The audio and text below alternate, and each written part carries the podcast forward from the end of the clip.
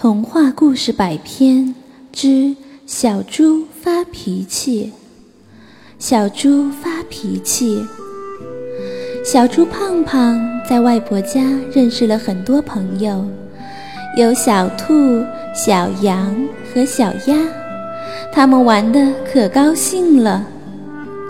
分别的时候，小猪胖胖请朋友们明天到他家去玩。他们高兴地答应一定去。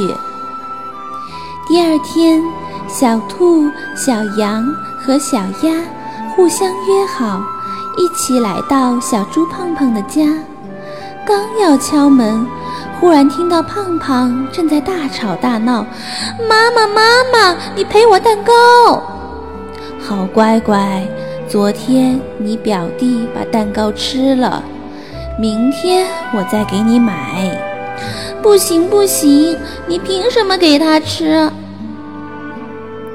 妈妈没有错，你不该发脾气，就发就发就发脾气。你不赔蛋糕，我就闹！哇哇！小猪胖胖大哭大闹。嘟嘟嘟，嘟嘟嘟，小鸭在敲门。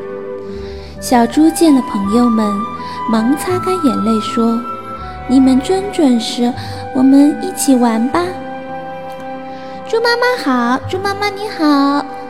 朋友们先有礼貌地向猪妈妈打过招呼，然后一起对小猪胖胖说：“我们是来和你告别的。